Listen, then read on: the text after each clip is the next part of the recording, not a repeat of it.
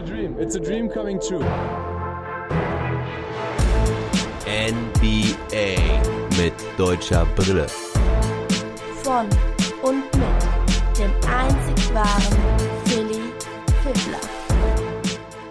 Celtics und Lakers in Action. Guten Morgen, liebe Basketballfreunde. Ich wünsche euch einen schönen Mittwochmorgen. Heute steht im Programm der Game Report der Celtics gegen das beste Team der Liga, die Utah Jazz. Daniel Theiss heute auch mit deutlich mehr Minuten als zuletzt. Und außerdem empfingen die Los Angeles Lakers die Minnesota Timberwolves, die zwar letzter in der Liga sind, aber im Back-to-Back -Back musst du auch erstmal gegen dieses Team gewinnen. Und heute mal der Aufruf zum Support am Anfang der Folge. Wenn ihr meinen Pod gut findet, dann unterstützt mich doch über Steady HQ. Da könnt ihr verschiedene VIB, Very Important Baller Pakete buchen. Ab dem Pro-Paket seid ihr zum Beispiel beim monatlichen Gewinnspiel dabei. Die nächste Verlosung gibt es in knapp zwei Wochen. Da gibt es NBA Playgrounds 2 für die PS4 zu gewinnen. Also macht mit, bucht ein Package, das Ganze auch mit Geld zurück Garantie, falls sich das Programm ändern sollte. Also da geht ihr kein Risiko ein. Und wenn ihr nicht ganz zufrieden seid oder euch denkt, hm,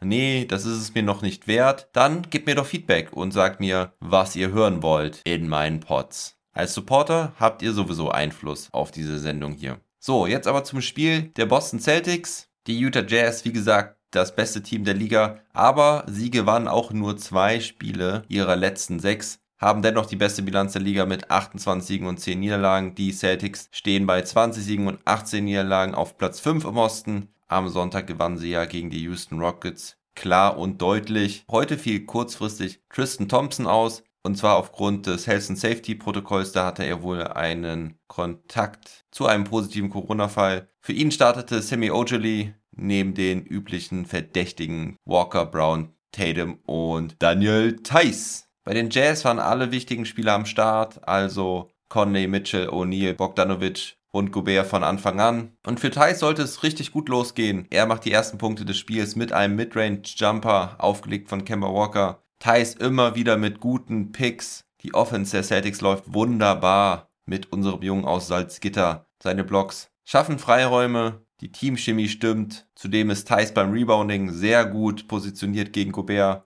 Also ganz starker Start der Celtics, 14 zu 5. Thais geht dann raus, Robert Williams kommt für ihn. Sie teilten sich heute die Minuten auf auf der Center-Position. Jetzt stimmt die Abstimmung nicht mehr ganz so. Gerade im Pick and Roll sieht es danach aus, als wüsste Robert Williams nicht immer, wie er handeln soll, ob er rausgehen soll, ob er den Korb zumachen soll, ob er ausboxen soll. Und so macht er immer irgendwas dazwischen. Das ist meistens nicht gut. Offensiv funktioniert er allerdings wieder ganz gut. Da passt das Zusammenspiel mit den Kollegen. Nur die Dreier wollen bei den Celtics nicht fallen. Auf die legen die Jazz allerdings auch Wert in der Verteidigung. Und so ist die Führung der Celtics nur 22 zu 20 nach dem ersten Viertel. Und jetzt sollte Thais wieder richtig stark zurückkommen, Anfang des zweiten Viertels. Erster Midrange-Jumper, diesmal aufgelegt von Peyton Pritchard. Dann auch endlich der erste Dreier durch Thais für die Celtics. Dann noch ein Dank von Thais, beide aufgelegt von Jason Tatum. Das waren die ersten drei offensiven Aktionen der Celtics im zweiten Viertel. Aber nicht nur Thais läuft heiß, sondern die Jazz allgemein auch. Erst trifft Ingles ein, Dreier, dann Clarkson, drei direkt hintereinander, hat dann später noch einen, 14 Punkte im zweiten Viertel von Jordan Clarkson. Und so ist die kleine Führung der Celtics direkt wieder zunichte. Zum Ende der Halbzeit findet dann auch Mitchell ins Spiel. Er macht seine ersten Punkte erst drei Minuten vor der Halbzeit, schafft dann aber sogar noch neun Punkte bekommt er einen Flagrant Foul Call durch Ogilvy, der ihn etwas beim Dreierversuch unterläuft und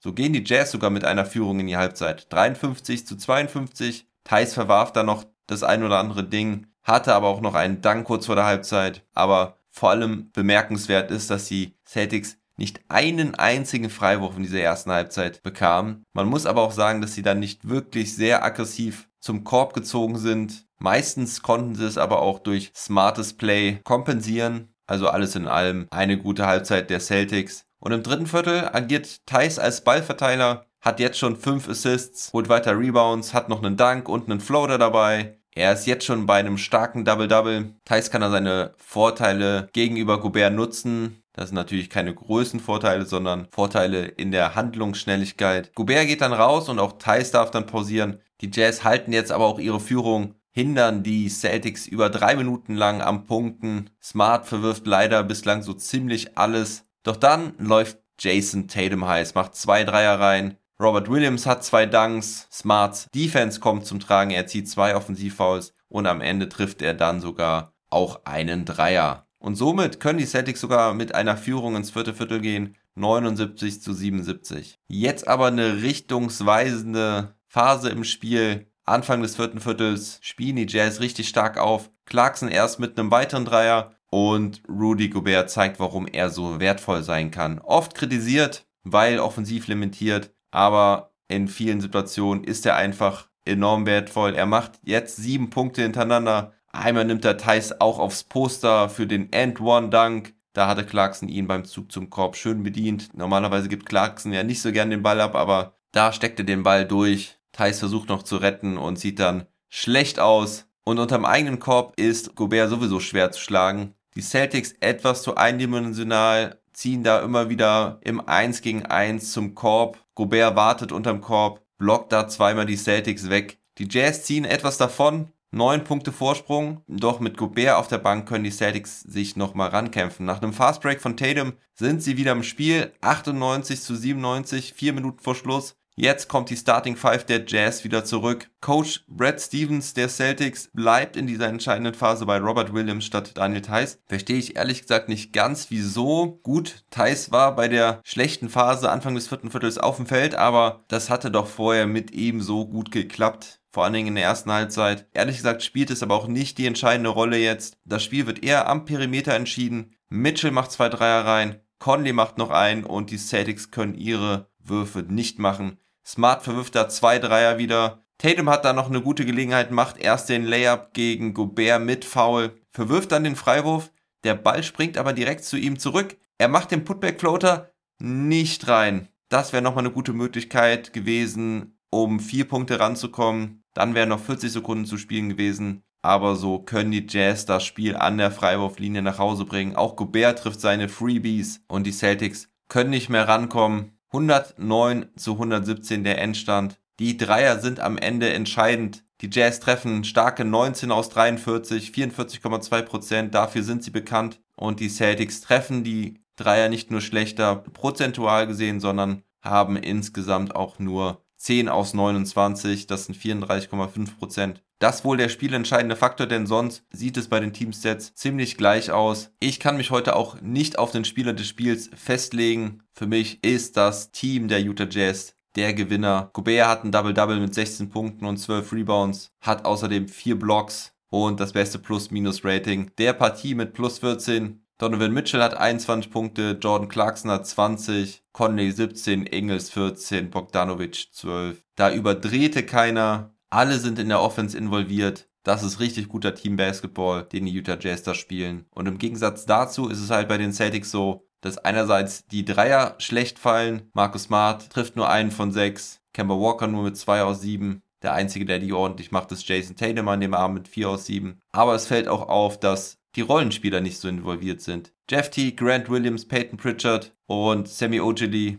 nehmen insgesamt nur vier Würfe. Nur einer davon geht rein. Liegt aber vielleicht auch daran, dass die Celtics sich wenig offene Würfe erspielen können. Vor allen Dingen von der Dreierlinie. Unterm Korb sah das schon was besser aus. Da haben sie den Ball immer wieder mal gut durchgesteckt, aber das Ganze ist halt auch ein Verdienst der Jazz Defense, die es einfach nicht zulässt, dass da einer an der Dreierlinie frei rumsteht. Und unterm Korb haben sie ja dann noch Rudy Gobert. Und so verlieren die Celtics auch das zweite Spiel gegen die Utah Jazz. Tatum und Brown hatten beide ein gutes Spiel. Tatum mit 29 Punkten, 50% Wurfquote. Jalen Brown mit 28 Punkten und 7 Assists, trifft auch über 50%. Und Daniel Theiss hatte 15 Punkte, 11 Rebounds und 6 Assists, trifft 7 seiner 13 Würfe. Das Ganze in 26 Minuten. Sein Plus-Minus-Rating liegt bei minus 12, was aber zum großen Teil auf die Anfangsphase des vierten Viertels zuzuordnen ist. Sein Backup Robert Williams Heute aber auch wieder stark mit 14 Punkten, 9 Rebounds und 2 Blocks. Vielleicht ist da meine deutsche Brille doch ein bisschen zu optimistisch gewesen.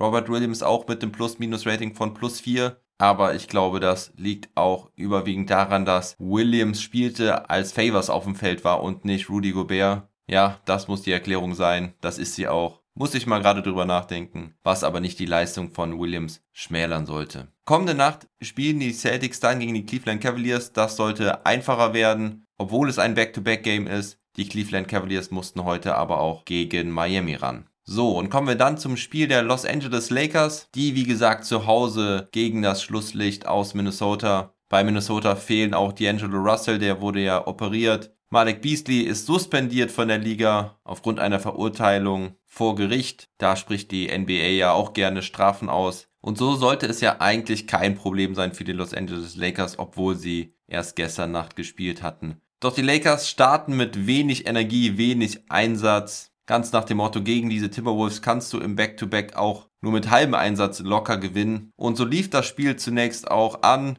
Die Lakers spielen nicht gut und liegen dennoch in den ersten Minuten in Führung. Zwei Danks von Damian Jones. Der ist eigentlich der Einzige, der so ein richtig gutes Spiel macht zu Beginn. Markif Morris macht einen Putback und einen Dreier rein. Schröder zieht die Freiwürfe. Doch Schröder lässt sich auch von Rubio im 1 gegen 1 schlagen. Da kommt dann aber auch keine Hilfe. Dann klaut Rubio Schröder den Ball. Die Aktion endet in einem Fast Break Layup für die Wolves. Die Lakers haben vier Turnover in den ersten drei Minuten, aber erst ab Mitte des ersten Viertels können die Timberwolves das nutzen und in Führung gehen. Die Bank der Lakers bringt dann immerhin etwas Energie. Taylor Horton Tucker und Montrezl Harrell mit guten Aktionen sorgen dafür einige Punkte und ein Dreier von Wesley Matthews stellt dann zumindest die Führung zum Viertelende her. 31 zu 30. Im zweiten Viertel ist dann Schröder erstmal draußen und es ist wieder Montrezl Harrell und THD, die zunächst einen Vorsprung rausspielen können. Doch die Timberwolves kommen zurück. Es ist kein besonders aufregendes Spiel. Schröder kommt Mitte des zweiten Viertels wieder rein,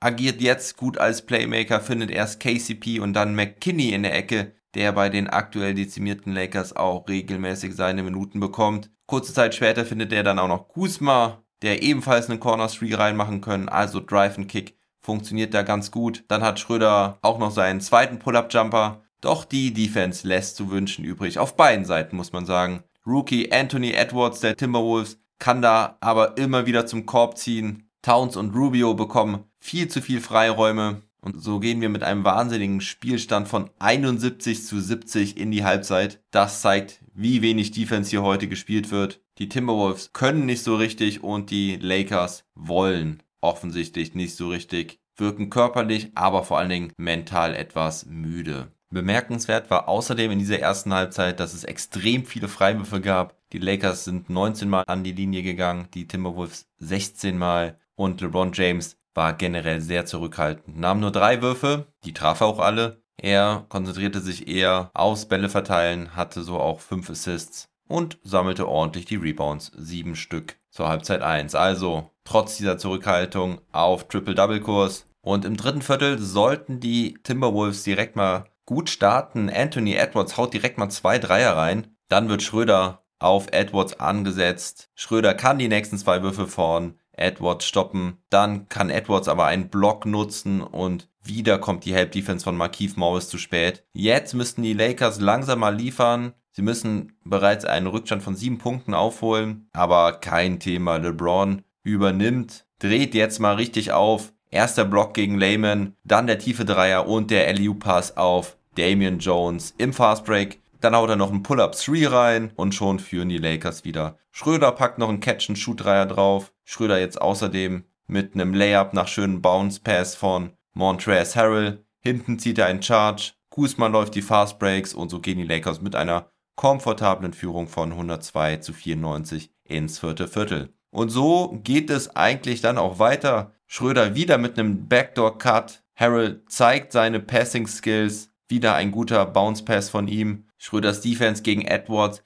ist jetzt auch weiter High-Level. Also da zeigt er wieder seinen Wert. Schröder geht dann raus. LeBron James übernimmt wieder dreimal hintereinander Pick and Roll mit Montrezl Harrell. Das können die Timberwolves einfach nicht stoppen. Es endet dreimal in einem Dank. LeBron spielt ein paar Minuten wieder richtig ernst, holt sein 99. Triple-Double seiner Karriere. Harrell ist weiter nicht zu stoppen, macht einen Putback rein, legt LeBron James einen weiteren Dreier auf damit, matcht Harrell sein Career High, 6 Assists. Die Lakers halten ihre Führung zweistellig. Zwei Minuten Vorstoß wird die Garbage Time eingeläutet. Am Ende gewinnen die Lakers mit 137 zu 121. Offensiv war es mal wieder ein absolutes Feuerwerk, wieder 57,5% Feldwurfquote, 50% von der Dreierlinie. Sie hatten ja erst gestern gegen die Warriors diese 62% Feldwurfquote, was die höchste seit circa 10 Jahren war. Außerdem haben die Lakers den Ball wieder sehr gut laufen lassen. 37 Assists, obwohl sie größtenteils sehr entspannt gespielt haben.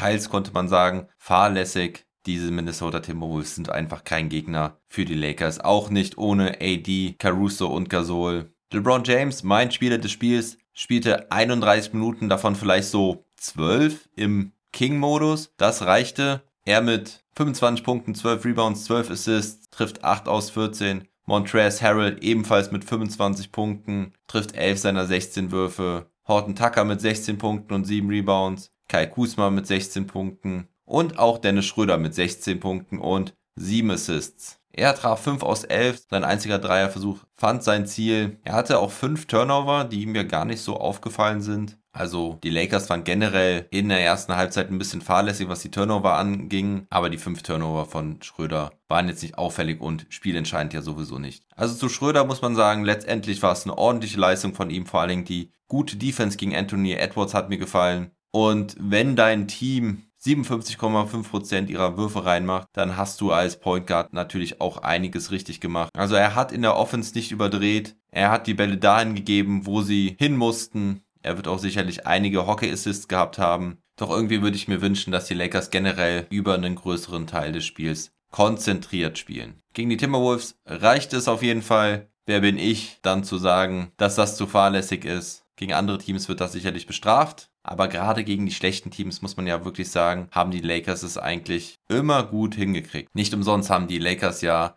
eine Bilanz von 16 Siegen und 3 Niederlagen gegen Teams mit einer Siegquote von unter 50%. Schauen wir gerade noch auf die Stats der Minnesota Timberwolves. Anthony Edwards mit 29 Punkten und 4 Rebounds. Er trifft 11 von 22, konnte aber in den entscheidenden Phasen von Schröder kaltgestellt werden. Also immer wenn Edwards aufdrehte, wurde er von Schröder gestoppt. Carl Anthony Towns hatte 29 Punkte, 6 Rebounds und 7 Assists. Und Ricky Rubio auch mit einer recht starken Partie, 19 Punkte und 12 Assists. Also die Timberwolves haben offensiv auch nicht schlecht gespielt, treffen auch 52,2% ihrer Würfe. Von der Dreierlinie war es nicht ganz so gut mit nur 31,4%, aber defensiv haben sie halt ihre Probleme. Die Lakers rebounden auch ein bisschen besser, machen 70 Punkte in der Zone, und so gewinnen sie jetzt auch das dritte Spiel hintereinander nach dem All-Star Break. Am Donnerstag spielen die Lakers dann zu Hause gegen die Charlotte Hornets. Schauen wir dann auf den Rest der Liga. Die Miami Heat gewinnen gegen die Cleveland Cavaliers mit 113 zu 98. Es ist der fünfte Sieg in Folge für Miami. Sie etablieren sich jetzt in der oberen Hälfte der Eastern Conference. Jimmy Butler wieder sehr stark mit 28 Punkten und 12 Rebounds trifft auch sehr hochprozentig. Bei den Cavaliers ist Colin Sexton bester Mann mit 21 Punkten. Dann gewann die Chicago Bulls gegen die Oklahoma City Thunder mit 123 zu 102. Zach Lavine reißt mal wieder einen ab mit 40 Punkten, trifft 15 seiner 20 Würfe, das Ganze in gerade mal 31 Minuten. Lauri Markan hatte auch wieder ein gutes Spiel. Er mit 22 Punkten und 5 Rebounds. Und bei den OKC Thunder macht ein weiteres junges Talent auf sich aufmerksam. Moses Brown hat 20 Punkte, 16 Rebounds und 5 Blocks. Die Thunder sind im Frontcourt ziemlich dünn aufgestellt derzeit. Da kann Brown seine Chancen nutzen. Die Atlanta Hawks bleiben weiter heiß. Sie gewinnen auch gegen die Houston Rockets mit 119 zu 107. Das ist schon der sechste Sieg in Folge. Der Trainerwechsel hat sich mal bezahlt gemacht. Danilo Gallinari ist der Topscorer mit 29 Punkten. Trey Young mit 13 Punkten und 14 Assists trifft nur 3 aus 13, aber es reicht für diese Rockets, die nur 8 Spieler zur Verfügung hatten. Victor Oladipo konnte sich mit 34 Punkten empfehlen. Da ist ja die große Frage, ob er jetzt demnächst noch getradet wird. Dann gewann Philadelphia gegen die New York Knicks. Die Sixers können also auch ohne Joel Embiid weiter gewinnen. Tobias Harris hatte 30 Punkte, Ben Simmons mit 16 Punkten, 13 Rebounds und 7 Assists. Dwight Howard mit einem Double-Double von der Bank, 11 Punkte und 12 Rebounds. Und bei den Knicks hat Julius Randle wieder fast ein Triple-Double. Doch treffen tut er heute nicht allzu gut. Er trifft nur 7 aus 19, hat 19 Punkte, 15 Rebounds und 8 Assists. Und dann gab es noch ein sehr knappes Spiel in Portland. Damien Lillard macht 50 Punkte. Die Pelicans verkacken das Spiel mal so richtig, führen wenige Sekunden vor Schluss mit 3 Punkten. Dann geht Lillard das erste Mal an die Linie, macht beide Freiwürfe rein und dann kann Nikhil Alexander Walker den Ball nicht fangen. Der Ball geht ins Aus. Die Trailblazers bekommen nochmal den Ball. Lillard wird beim Wurf gefoult, geht wieder an die Freiwurflinie mit 1,2 Sekunden auf der Uhr. Lillard bleibt eiskalt, macht die zwei Dinger rein und so gewinnen die. Portland Trailblazers 125 zu 124. Trainer der Pelicans, Stan Van Gundy, wird bedient sein. Lillard macht alle seine 18 Freiwürfe rein, trifft 13 aus 20, hat außerdem 10 Assists. Also Wahnsinns-Performance, da hat er bestimmt auch wieder einige Rekorde gebrochen. Es war außerdem die Rückkehr von CJ McCallum, er sollte aber noch ein wenig rostig sein, trifft nur drei seiner elf Würfe für 10 Punkte in 26 Minuten. Gary Trent Jr. wieder mal stark von der Bank mit 22 Punkten und auf Seiten der Pelicans Brandon Ingram mit 30 Punkten und Zion Williamson mit 28 Punkten und 8 Assists. Lonzo Ball im Übrigen mit 11 Punkten, aber